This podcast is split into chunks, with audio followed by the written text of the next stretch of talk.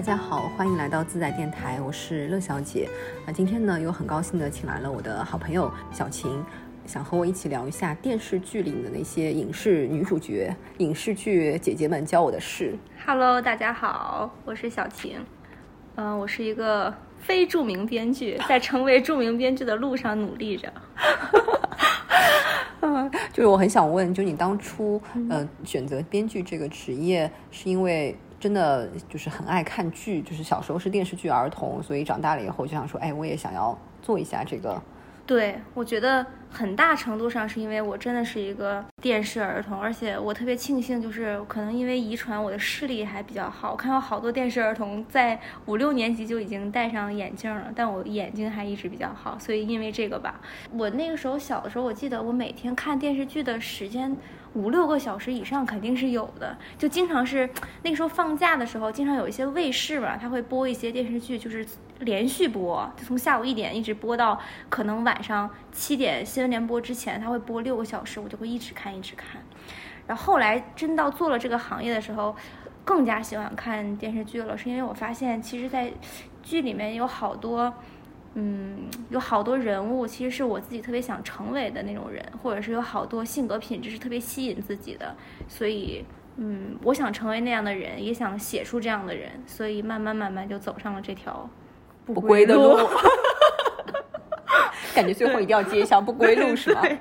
对，我是小时候电视剧没有看那么的多，但是呢，会经常跟着父母一块儿看各种各样的电视剧。然后我印象比较深的就是第一次对我幼小的心灵产生冲击的一部电视剧，就是《过把瘾嗯，我们出现了代沟》。万一很多听众都不知道这部电视剧是什么，应该应该很多人不知道，因为小宇宙很多听众都很年轻哎，哦都是九五后可能。嗯。对，就《过把瘾》，大家可以去看一下，对，篇幅很短，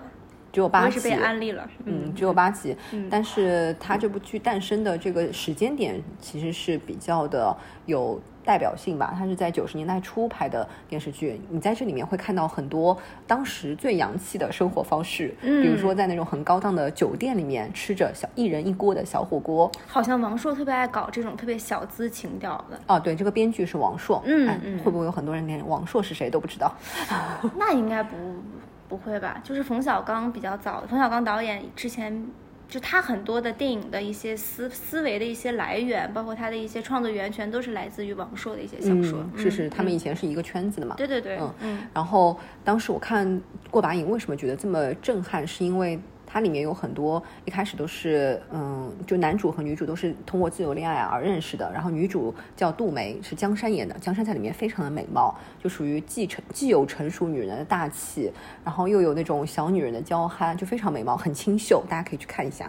然后杜梅呢是一个医院的护士，然后方言就男主呢，方言是王志文演的，他是一个在文化馆工作的。整天无所事事，可能就属于那种一张报纸、一杯茶的那种。然后他们俩就恋爱，然后结婚了。然后方言他他其实挺内敛的，但是看着呢又是比较的冷漠吧。嗯，但是他又对情感又是非常的向往和渴望吧，可能跟那个年代也有关系。大家都受到一些，比如说西方的文学作品的影响啊。然后在遇到杜梅以前，就是他曾经喜欢过一个女生，可是那个女生呢就阴差阳错的嫁给了自己的好哥们儿，但是婚后不幸福，居然在一天夜里就是选择跳楼自杀了。嗯然后杜梅这个女生呢，就是性格非常的敏感，然后很偏执，对感情的占有欲很强。就如果用今天的眼光去看的话，可能会觉得这个女主作对很非常的作，可能会被网上的弹幕骂死。嗯但当时因为江山的演技很好，就是他还是把这个人物塑造的挺饱满的。就因为他有作的一面，但是你又看得出来，他又是很善良、很真情，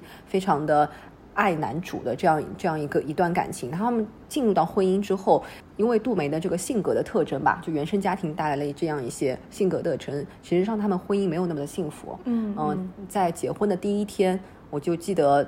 那个台词就很可怕。我现在想起来那个台词，背后一凉。嗯，就是？就是他们结婚那天没有请任何的朋友嘛，就是女主没有请任何她的朋友来参加，然后男主就问她你为什么不请，然后他就说从今以后我就只有你一个朋友了。就是杜梅她对于亲密关系的期待和要要求非常高高，嗯嗯，然后那个年代的人对感情也有着就很浪漫的向往嘛，就经济条件也变好了，受教育程度也提升了，就但是他们其实对于亲密关系当中的独立，然后自我啊成长都没有什么概念。嗯就亲密关系这个词，其实也是这几年才刚刚提出来的。嗯嗯嗯，就那个时候可能对亲密关系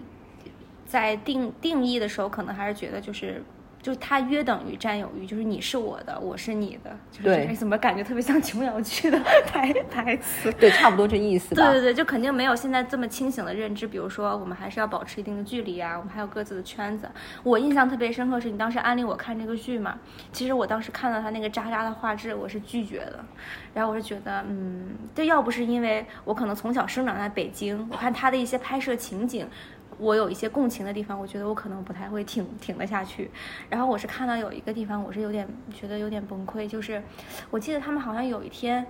这个杜梅不知道为什么突然发神经，问她老公说：“你爱我吗？”就是那句非常非常经典的台词，问他：“你爱我吗？”如果你爱我的话，就把爱写在这块黑板上。我第一个是觉得为什么他家会有一块黑板？就他们是住在教室里面嘛，啊，怪不得。还有单位分房分了一个教室。还有一个就是为什么要把爱写在黑板上？我要是她老公，我也会拒绝呀、我就觉得，要不然就是喝多了，要不然就是脑子有问题。就他们写了一黑板的爱，对，后来是发现是的，但是即便他们后面后面好像还是分开了，还是怎么样，就是他们最后的感情的结果还是不太好的嘛。是所以就是我是觉得也是一种挺黑色幽默的一种讽刺吧，就是你即便把爱写满了，就是家里的卧室，但最后就相当于这个爱也没有刻在心里嘛，就最后还是很难留住爱嘛。对所以这部电视剧的 糊涂的爱。对它的片尾曲就叫 《糊涂的爱 》。这首歌真的是，就小的时候听爸爸妈妈唱过，感觉跟心太软好像是一个一个年龄，一个没有没有没有，比一个心太软早多早多了，更早早多了早多了啊。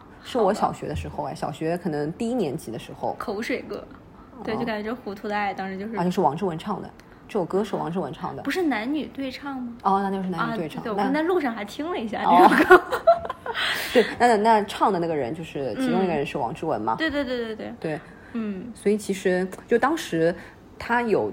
拎出了一个，就王朔作为站在编剧的角度，他拎出了一个嗯。另外一个框架，他也想跳出来去看，就是他们俩之间的这个爱，杜梅对方言的这个爱，男主对女主的爱，女主对男主的爱是很窒息的。嗯然后其实男主他有点逃避型人格，是，他一直是就女主追得很紧，但是男主他会逃，因为他觉得这个爱太窒息了，但是他又没有办法知道怎么样去处理、去化解这种爱。嗯，那他们其实当时在一起，我就觉得可能也比较勉强，因为我没有看过那个小说啊。当单从这个电视剧的这个篇幅，它本身进展比较快嘛。他们好像就是在一次，就是那种卡拉 OK 那种，就是迅速地迪厅在一起迅速的就在一起了，就是在一起的也非常的随性，然后一直两个人没有太多的时间沉浸在这种恋爱和婚姻的喜悦当中，马上就出现了就是隔阂。嗯，对，就是其实他们在婚前的了解是不够的。对，是，我也感觉就是，我不知道是电视剧的篇幅还是小说里面是不是也这样对写的。对对，他就是其实就是了解是不够，迅速的进入了荷尔蒙的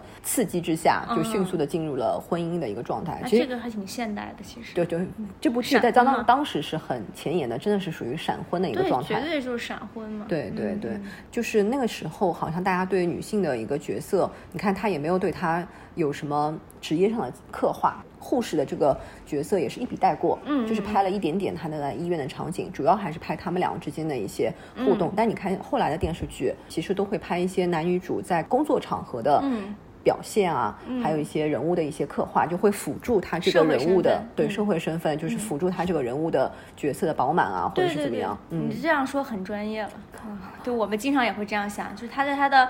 几个维度里面，他是个什么样的人，什不同的角色，就是他的职业、生活、呃家庭生活、社会生活，构成了他一个完整的一个人物。我我在说，我小的时候看的这个，我觉得我印象比较深刻的第一部，就是让我觉得比较另类的女性角色，就是，哎，就是琼瑶阿姨嘛，就是还《还珠格格》和《情深深雨蒙蒙》。但是其实我看《情深深雨蒙蒙》的时候，五年级、六年级的时候看，就是我其实看不太懂依萍这个角色，我只是觉得，哎，她好像。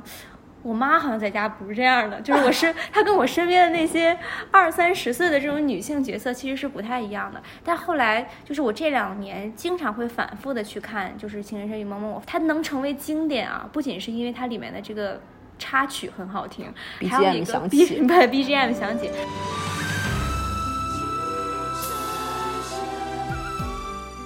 还有一个就是，我觉得他真的是一个，不管是在当时还是在现在，他都给出了一个非常几个非常典型的人物的一些标杆儿，而且。他当时也是设定了一个大时代的一个背景，就是抗日战争之前嘛，相当于就是人物都是裹挟在这个事件里面，时代的洪流中，时代的洪流中，包括里面有些经典台词，就是我是觉得就像。依萍这个角色啊，肯定要逃不开这个角色。我觉得是能够写入，就是在我心目中这个大女主 list 里面的一个，我觉得是 number one 吧。就是我是觉得，你看她一开始，她因为家里她是八姨太的孩子嘛，就是她是一个前面的已经被她爸爸抛弃的女人的孩子。她从她第一次到她爸爸家里面。就是那么落魄去要钱，被他现在这个后妈凌辱，到他发现了只有经济独立，我才能够硬气，我那我才能够不要那边的钱。他去大上海去唱歌，决定跟自己的自己的姓氏，其实他不告诉别人他自己叫陆一平，他说我叫白玫瑰嘛，他其实一直不承认他自己叫陆一平。主动和原生家庭割裂，对，一刀两断。我就发现。我认为是一个非常大胆的一个设计，而你想那个时候舞厅唱歌啊，肯定被认为是那种不三不四的职业，但是。他不仅靠这个职业获取了自己在也不能叫那边的尊重吧，获得了自己的自信。同时后面他其实讲到了一点，就是在抗日战争爆发以后，他的家里面，他他爸爸是军阀嘛，就他爸爸也去世了，家里的钱也都被卷走了。其实他靠唱歌养活了他的一大家子人。其实我觉得在这个剧里面，其实也颠覆了好多人的一些固有的观念，就是。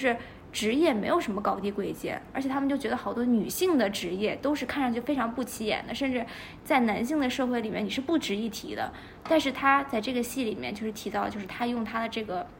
职业获得了自己在这个家庭里面的尊重。然后另外就是大家经常提的就是依萍、如萍还有何书桓三个人那个三角恋的关系嘛。其实我觉得这个三角恋的关系里面，就我倒是不觉得依萍有多让我觉得特别的。大女主做派啊，或者怎么样？因为她是这个感情的受益者嘛。反倒我是觉得这个可能在对如萍林心如演的这个如萍，大家就觉得非常。现在来看，好多人我看好多弹幕在写着，就是她追去随远去找这个书桓的时候，好多人就说什么心机婊，啊绿茶。但是我是觉得，首先可能是因为这个戏是林心如演的，所以大家就不会觉得，而且人家又。非常大小姐嘛，对，又不又又不是整容脸，然后她的这个角色又是一个就是什么圣约翰大学毕业的这个大小姐，就大家会觉得就是首先不会遭到别人的讨厌，另外我是觉得她选择做这个决定也是非常勇敢，就真的是能够就是我觉得和杜梅一样，就是她非常能够直面自己的感情，如果在比较坦率，比较坦率，在受到挫折的时候还能够一直去追求的。其实你想，她那个时候。舒桓肯定是当时好像我记得好像是舒桓和依萍之间感情出现了裂痕嘛。其实他这个时候介入是非常危险的，人家肯定是没有没有忘记曾经的过去嘛。他这个时候追过去以后，说是趁人之危，其实我觉得如果站在你的角度，如果你特别爱的这个人跟自己的挚爱分手了，你选择这个时候去，百分之八九十的概率是会被拒绝的呀。嗯，但是。我觉得就是因为可能因为年轻有自己心里的这个冲动，而且他真的是一直太爱这个人了，所以他能勇敢的过去。所以我是觉得这种他崇尚的这种恋爱的这种自由，包括不在意别人的一些眼光，我是觉得特别有这个大女主这个范儿和劲儿哈。所以就是说外柔内刚是我当时是第一个想到的，就是说能够诠释这个角色，就是就是如萍这个角色。所以我就觉得《情深深雨蒙蒙》是一个。年代剧，它其实是个年代剧，但是它套用了现代人的很多的爱情上面的一些观点和看法，然后在如萍和依萍身上嘛，对，集中去体现了。所以我就觉得琼瑶阿姨还是很厉害的，而且那个年代的人其实未必不比现在的人追求爱情勇敢。对，就像我们之前有讨论过鲁迅那个伤势嘛，嗯，其实就是嘛，那个年代的人，差不就是在二三十年代，其实他们对于呃自由恋爱的向往和追求，那个炽烈程度，可能比现在年轻人还要再积极一些。对，我觉得是不 是有可能跟这个时代背景有关？就是时代太动荡了，他更加的知道，就是说可能我的日子是有今天没明天，或者是可能。呃，明天可能就不知道你在哪里了，所以他们可能会更加珍惜这种缘分，或者是珍惜。对对，就有爱情来的时候不会去拒绝，对，反而会去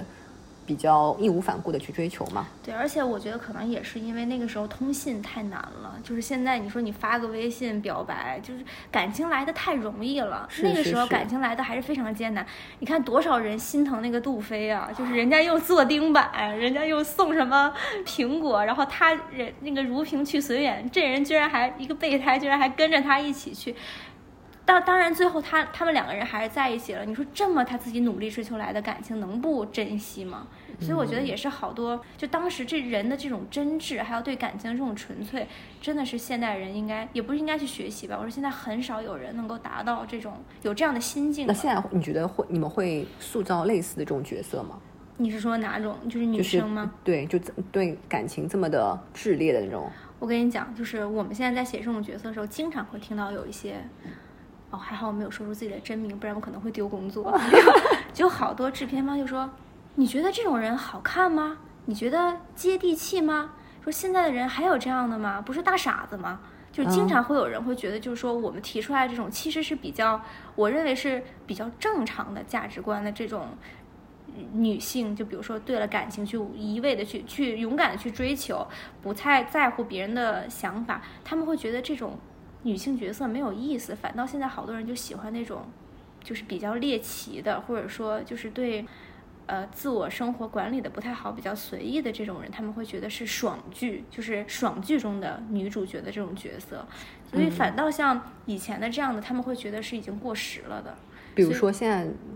在这种比如说资本的眼里，嗯他们会怎么样看？就是就所谓这种很爽剧的女主。他们现在比较容易想看那种反套路的角色，就比如说，呃，前两年比较火的像呃陈芊芊这样的这个角色，她就是给了一个设定嘛，就是在一个女尊男卑的一个社会。你看她这个设定本身就是一个非常猎奇，并且就是走到了另外一极端，走到另外一个极端，就是他在这个难得班是吗？对，难得班，然后呢，就是能够娶这个公主的这个男人呢，一定要上这个难得学院。你看赘婿他也是这样的套路嘛，就是你要学、男生要学三从四德，才能够争得女女性的这个芳心，然后这个女孩子就可以随便跟一会儿跟这个公子谈谈恋爱，一会儿跟那个公子谈谈恋爱，但是最后她还是跟这个前来和亲的。另外一个国家的一个公子谈，就是有了一些感情的纠葛，所以他这个设定就是本身让人觉得就是非常的，我不知道是是这样很不接地气啊，因为现实生活中根本不可能发生啊。就是我是觉得现在可能走向了另外一个，就随着这个时代的发展，现在你想现在看这种剧的都是多大的小孩儿，都是一零后了，就他们可能更容易更想看到的是这种比较飘在云端的，就是现在其他们其实现在真正真正经历的，其实我觉得跟我们那时候没有什么太大的区别，就还是、呃比较传统的一些事情，但是可能他们因为现在的这种背叛呀、还有感情的这种随意的这种。对于他们来说可能比较麻木了。像比如说，你现在在放《情深雨蒙蒙》，能感动到他们吗？我觉得感动不到，所以他们可能需要一些寻求一些刺激和猎奇。所以看到这样的这种女，比如说女性玩弄男人这样的角色，他们就会觉得啊，好爽，就是能够体有一种就是说嗯填补自己在现实中的一些空白或者是一些缺憾吧。所以我是觉得，嗯，现在其实写。就都在说什么？现在广电总局总在提说，现在现实主义很重要，现在在发展现实主义的一些剧。但其实好多像这种，你看架空的戏还是非常多的，所以现在大家都很少看国产剧了嘛，就是还是有点失望。嗯，但我们小时候其实是诞生过蛮多，嗯、这种剧不仅跟我的生活，呃，很有连接感，然后并且是让我觉得啊，我看了这个剧以后，我很想成为其中的一员。比如说港剧，嗯就是嗯九十年代的港剧，呃，两千年左右的港剧，嗯那个时候是给我们留下很深的印象。比如说像《创世纪》啊，嗯，我也看过。对，《嗯创世纪》里面的汪明荃演的那个豪门阔太嘛，嗯就他的造型出来的时候就是非常的呃 fancy，就是贵妇嘛。嗯但是其实他不仅仅是造型很 fancy，呃，她的个性也是就是很勇敢嘛。比如说老嗯公出轨了，然后她就会非常决绝的离婚，并且是净身出户。嗯然后呃，这部剧里面的 Lisa 就是不算女一号嘛。嗯，但是就是我是看了这个，也是看一起看了这个戏嘛。就我是觉得这个 Lisa 就是汪明荃这个角色，她不算是这个戏里面的女主，但是我是是觉得她是特别符合我心中这个大女主的人设。就刚才你提到了，嗯就是本身香港在九十年代的时候，肯定比你就想嘛，过把瘾是八十年代还算九十年代？八十年代末九十年代初吧，可能。八十年代末，那其实我觉得也能算是大概算是一个时代的吧。你就明显会感觉到，就是香港的那种洋气哈，明显就是那个里面的女主角从穿衣打扮到他们的这个职业，就显得比。呃，就他们职业化更早嘛。对，你看她 Lisa Lisa 女儿就陈慧珊演那个角色，她是律师嘛。是其实我们是那时候想，律师可能好多这种这种职业都是男生好像做的比较多，给女生贴标签就是你刚才说的，比如说像护士或者学校老师，对，就是这种。中国八十年代、八九十年代电视剧基本上就是还是很刻板化的女性的对职业。对对，然后像那个 Lisa，她里面讲的，她其实 Lisa 人设，她这个设，她这个这个身份角色是非常传统的。她其实就是刚才你说就是豪门阔太嘛，她其实没有什么职业，就是全职太太，每天就是啊做做指甲，然后和闺蜜去喝喝下午茶。结果她在，但是她慢慢进入角色了以后，发现其实她老公的事业全是靠她来支撑的，就来她靠她去通过这些商业的谈判啊，就通过女生的一些比较特别的一些方法来获得的一些机会。然后，但是我觉得它里面比较有意思的点就是说，这个 Lisa 一开始发现自己的老公，她知道她自己老公一直在出轨，但是她真正让她决定两个人分开，是发现她自己天天在喝下午茶，闺蜜其实是在和自己的老公在。搞事情，暗通对暗通啊，私自算这怎么说哈，这都不太好暗听。通款曲，暗通款，好，非常文明了。然后，她就当面在一个家庭的早餐的一个时间，就跟你自己的女儿宣布，就说我要离开。我觉得这是一个家庭破裂，基本上要不然就是男人把女人赶走，要不然就是男人走，很少看到这个女女生自己说我要走，动说我要离开。主动说我要离开。而且你想，他那个时候。他女儿都已经二十多岁了，他应该是四五十岁、五十多岁的时候，我觉得还能做出这样的选择，我当时就觉得说好厉害。就是这种人，如果碰到我身边，我是不敢、不敢、不敢跟他说话的。我是觉得肯定挺狠的一个人。当然，最后这个 Lisa 离开了以后，还是他下面他一直有一个追求者，也是一个大老板，还是跟人家在一起了。但是很快，他也成为了那个家庭的主力，就是那个家庭更是暗流涌动啊。然后几个儿子在争夺这个爸爸的股权，他爸爸又因为很爱这个 Lisa，就是他后面的这个老婆，又给了他一些股权，他怎么能够牢牢地把握住这个，并且能够把自己的家里的这些继子、继女的关系处理好？我觉得这个真的是有点像那个赌王的那个家里面的那个故事哈。我说现代人都很难处理好这个这些，但因为它的设定是在豪门嘛，就是豪门的生生活跟普通人的生活还是很遥远的。是对对我，因为我们确实离我们很遥远，但是我看的时候，我是觉得。在戏里面，Lisa 真的是一个非常有人格魅力的一个人，嗯就是凭她能够处理好这些关系，并且能够获得自己的这个大家对自己的这个尊重，我觉得都是很不容易的。还有，你发没发现，就你刚才提到港剧，其实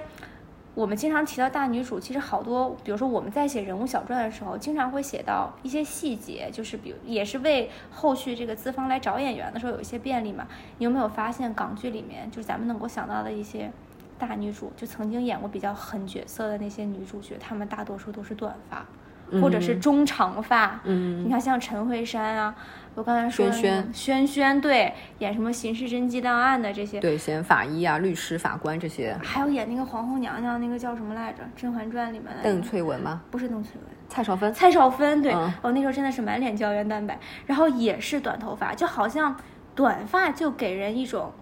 嗯利索，要搞点事情是吗？对对，一定要搞点事情，利索干练，一定要在男人的世界里站稳脚跟的那种 对对对，，就是嗯在那些港剧里面有一点，虽然他们已经够先进了，嗯。就是思想啊，还有生活方式已经够前沿了，就是在那个年代来看，但其实他们依然是站在了男人的世界里面，嗯。就他们企图尽自己的一切努力，来在男人的制定的游戏规则里面有一有一席属于自己的领地嘛，嗯对对，嗯。但其实嗯，我们现在用后视镜来看，嗯它其实依然没有脱离出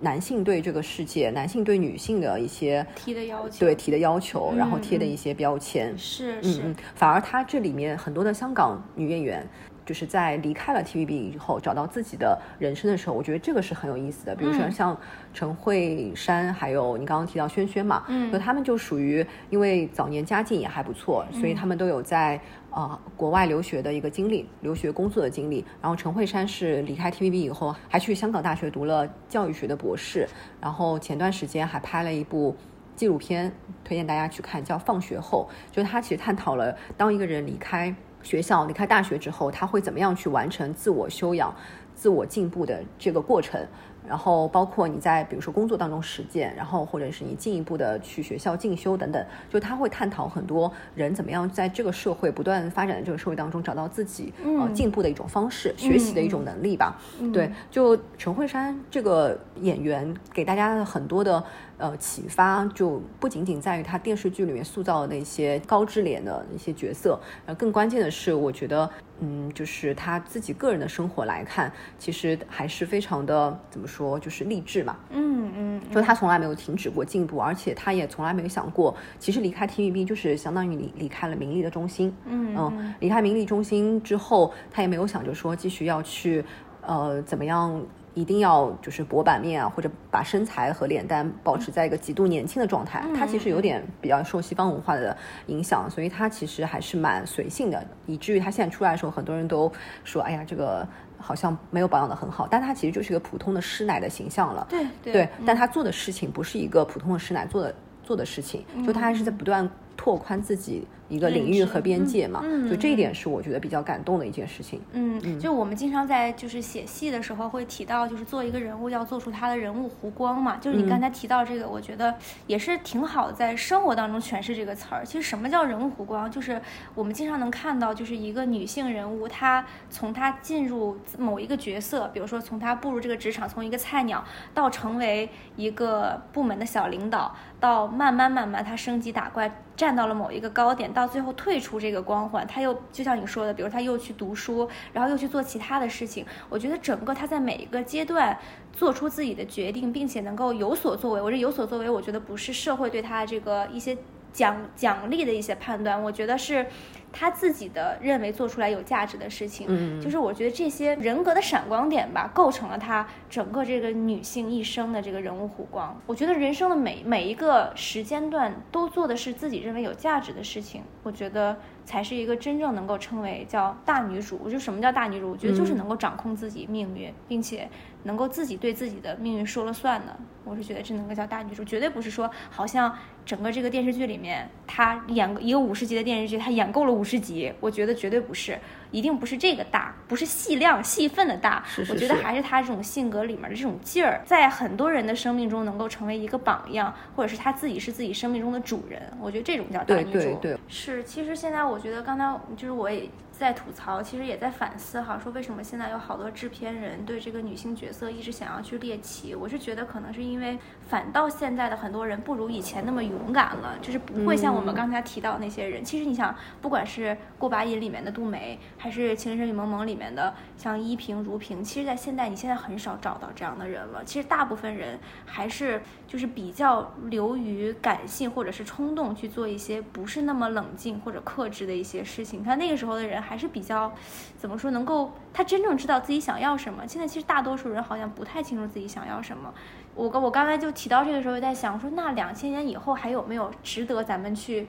借鉴，或者说能够成为榜样式的这种人物？哈，我刚才就突然想到那个穿越剧的鼻祖，呃，叫什么穿越时空的爱恋，我不知道你看没看过？我看过一点。这个是我稍微大一点以后，我特别爱看的一个剧，就是那个张庭演的。呃，小丸子仙仙郡主这个角色，我为什么觉得她能够能够叫大女主哈？我觉得她是给了，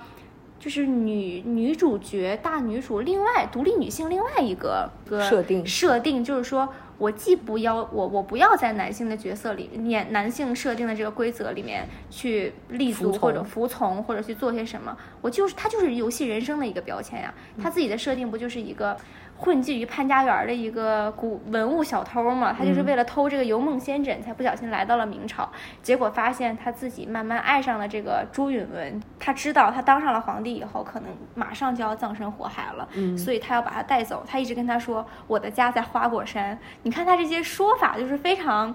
呃荒诞哈，就是非常游戏人生的这么一个个性。但是我是觉得他自己是非常自由快乐的，而且他知道。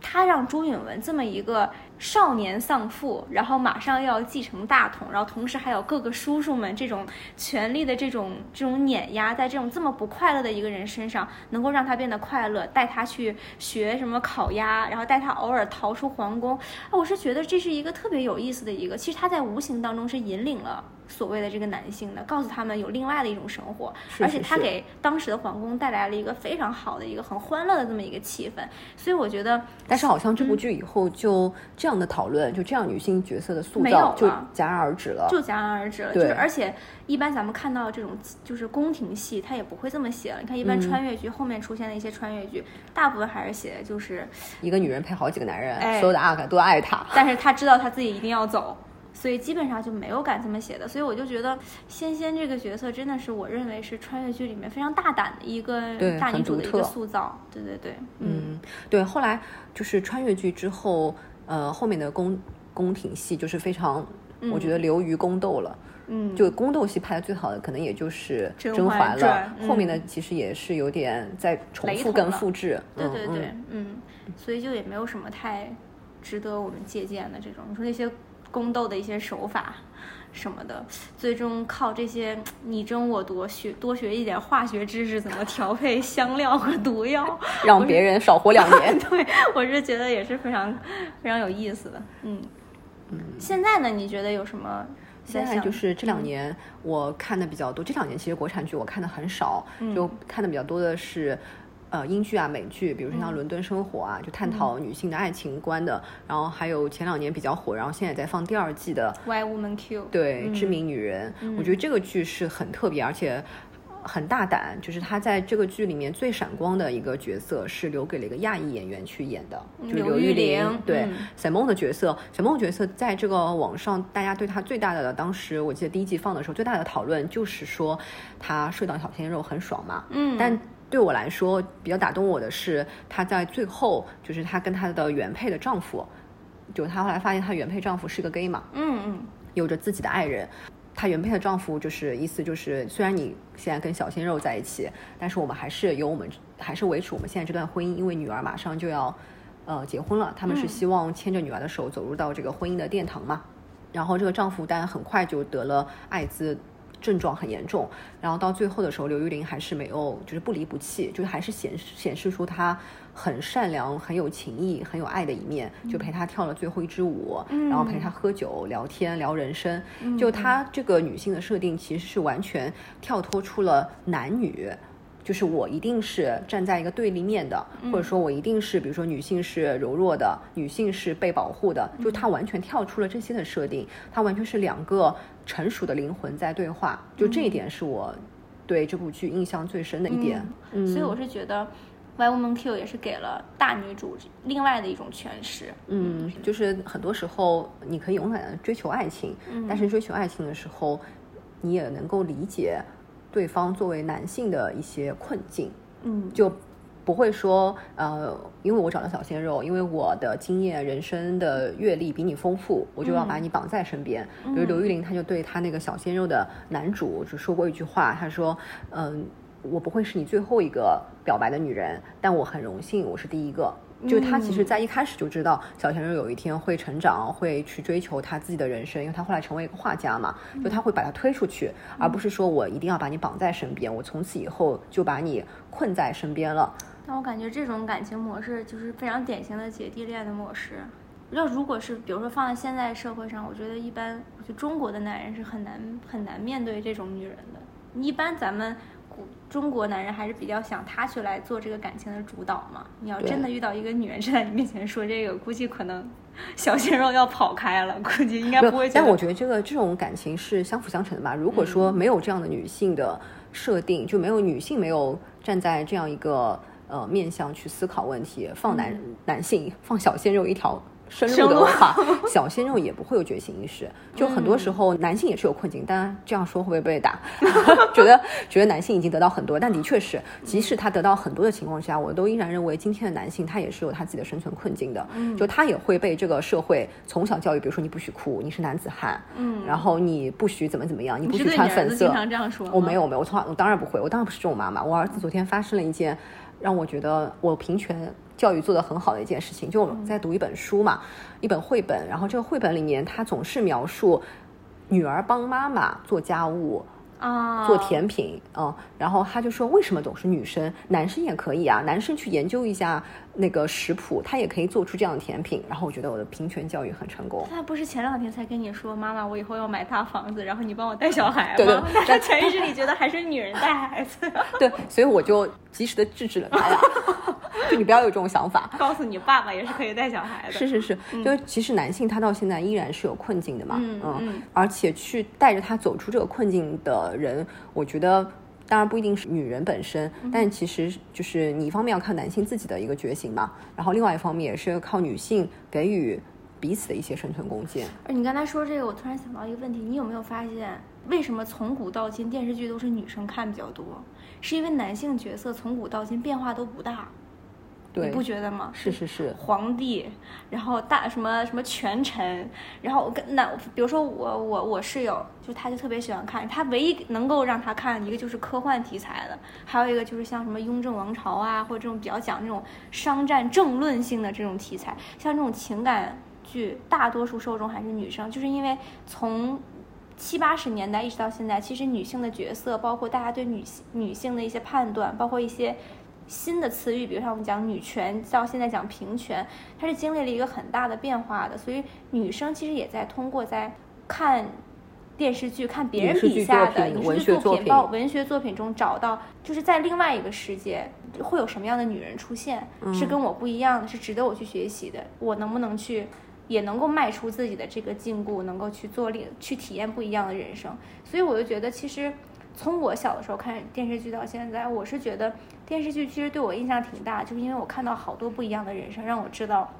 我自己的生活是多么局限。我自己的思考是多么局限，我觉得和看书是一样的道理，就是我能看到还有另外一些人，他们用自己的方式在过着非常精彩的人生，而且还能够去影响别人。嗯，所以我觉得这个也是电视剧的魅力，就这些女主角的魅力。是是是啊，就是女性一方面，就你刚刚提到说，为什么大家总是女性在好像看电视剧是一个主要的人群嘛？嗯，我觉得是因为女性很善于、很渴望在亲密关系中学习。嗯嗯是，但是男性他可能就比较懒惰嘛。其实你会发现说，看上去好像这个社会给男性了很多的便利，但其实我始终认为最终还是公平的。就你能够得到的和你付出的东西，它是成一个相对平衡的一个关系的。所以影视剧作品，我觉得它其实很多时候是这个。时代的一个缩影，它不会那么的热，它不会把它会有一些热门的一些桥段、热门的一些呃生活场景加在里面，但其实它还是会反映这两三年或者这五六年的事情的一个思潮，对思潮一个集中体现，或者甚至它会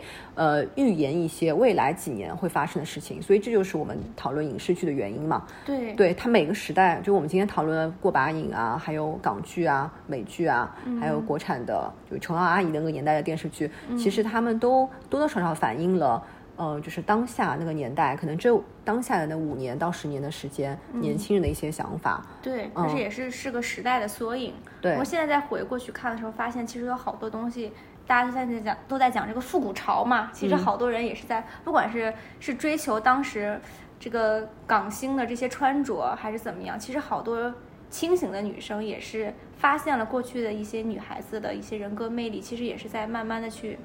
纠正自己生活当中的一些问题、一些心理问题，在学着去独立，不在乎身边的人对自己的判断。是是。所以我觉得这个也是这些大女主给我们的一些滋养，让我们成为自己自己生活的大女主。是是嗯，我觉得我们安利到这里差不多了。我觉得可以。今天聊的真的是 就是大家非常感兴趣的话题，然后也是我们自己正在看的一些电视剧。以后有好的我们可以对大家有什么好的电视剧也可以安利给我们。对对对嗯我们还是就是老灵魂看的都是比较比较老的电视 比较老的电视剧 但都是有代表性的嘛 就每个时代我们都选出了一部的电视剧出来嗯。嗯好的那呃今天的这一期电台就到这里结束我们下期再见拜拜。